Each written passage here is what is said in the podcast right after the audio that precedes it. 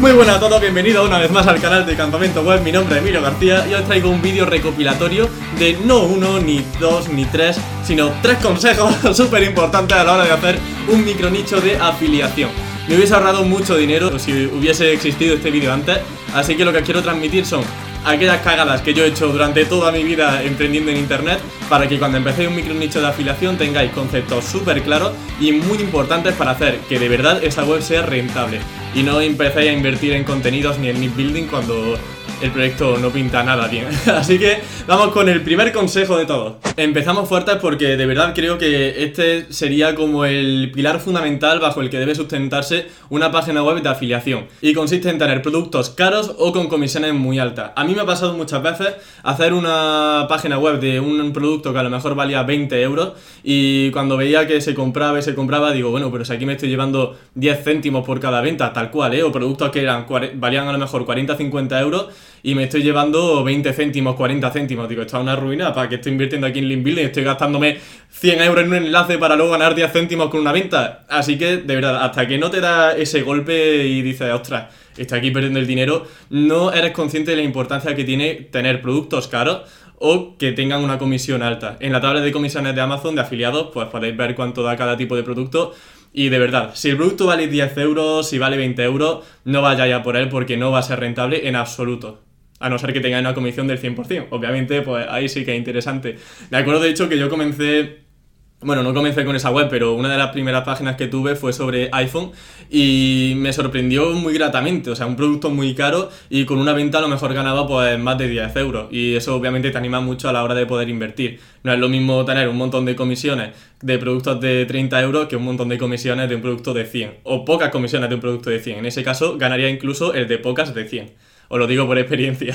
Relacionado con esto, una cosa que también me ha pasado mucho ha sido fijarme en aquellos temas que a mí me gustaban. Es decir, digo, pues mira, yo soy súper fan de Nintendo y voy a hacer un micronicho sobre tal producto de Nintendo, porque como me gusta tanto, pues seguro que a toda la gente le gusta.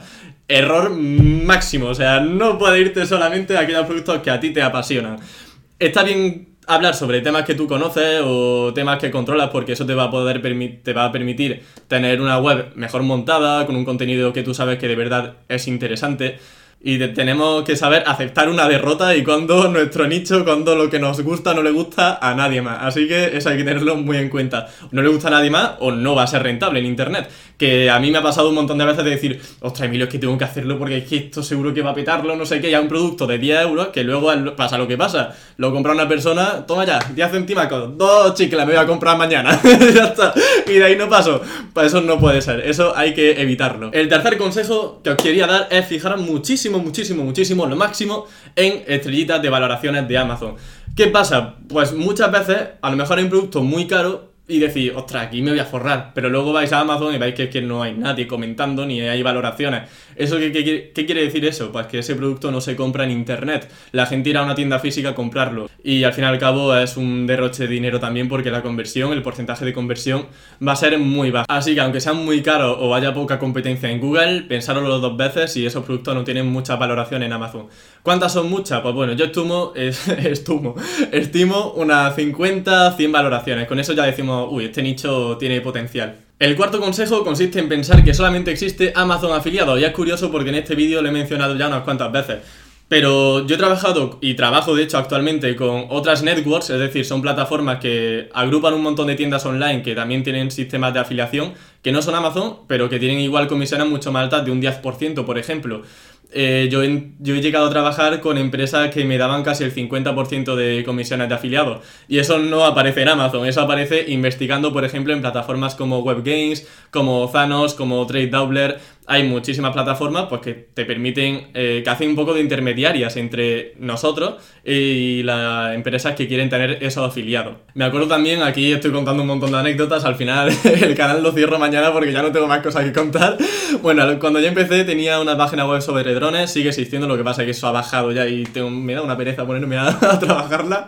Mm, tenía una web sobre drones y cuando empecé os puedo decir que las ventas de eBay duplicaban o triplicaban a las de Amazon. Ya no solamente por número de pedidos, sino por ingresos, porque las comisiones de eBay, no sé ahora mismo cómo está, porque llevo ya un tiempecillo sin trabajar con ellos, pero eran, me parece que era casi un 10% de comisión y en Amazon me daban un 2 o un 3%. O sea que hay que saber también jugar con qué plataforma, con qué tienda online vas a trabajar, que no todo es Amazon. Quinto consejo, ya un poquito más simplón, que creo que, bueno, para terminar está bien, que es consultar siempre Google Trends. Esto ya no solamente para nichos de afiliados, sino también para nichos informacionales. Muchas veces decimos, ostras, este micro nicho tiene, pues no sé, 6.500 búsquedas mensuales y además una keyword súper transaccional, la gente está buscando en comprar, eh, está buscando comprar un producto, así que voy a por él. ¿Qué sucede? Te metes en Google Trends, ves que tuvo un pico durante dos meses y ahora está en completo declive. ¿Esto por qué sucede? Em, sucede porque hay un nicho estacional, lo primero, como es lógico, y lo de las búsquedas, ¿por qué un nicho que ahora mismo está cayendo en picado tiene muchas búsquedas? Pues bien, las herramientas de Keyword Research, ya tal como SEMrush, Ahrefs o cualquier otra que usáis, lo que hace es una ponderación, hace una media. Entonces, ¿qué sucede? En esa media, si hay un mes que tiene un pico súper alto y de repente el resto de meses son un poco más bajos, obviamente la media va a salir algo alta pero no quiere decir que a día de hoy ese producto o, ese, o esa keyword se busque muchísimo. Así que pues nada más, lo dicho, ya el vídeo termina aquí, aquí estamos ya casi de Navidad, yo tengo que grabar, me he comprado una cosa, mira aquí está. Ayer que fui a los chinos me compré aquí un montón de tonterías.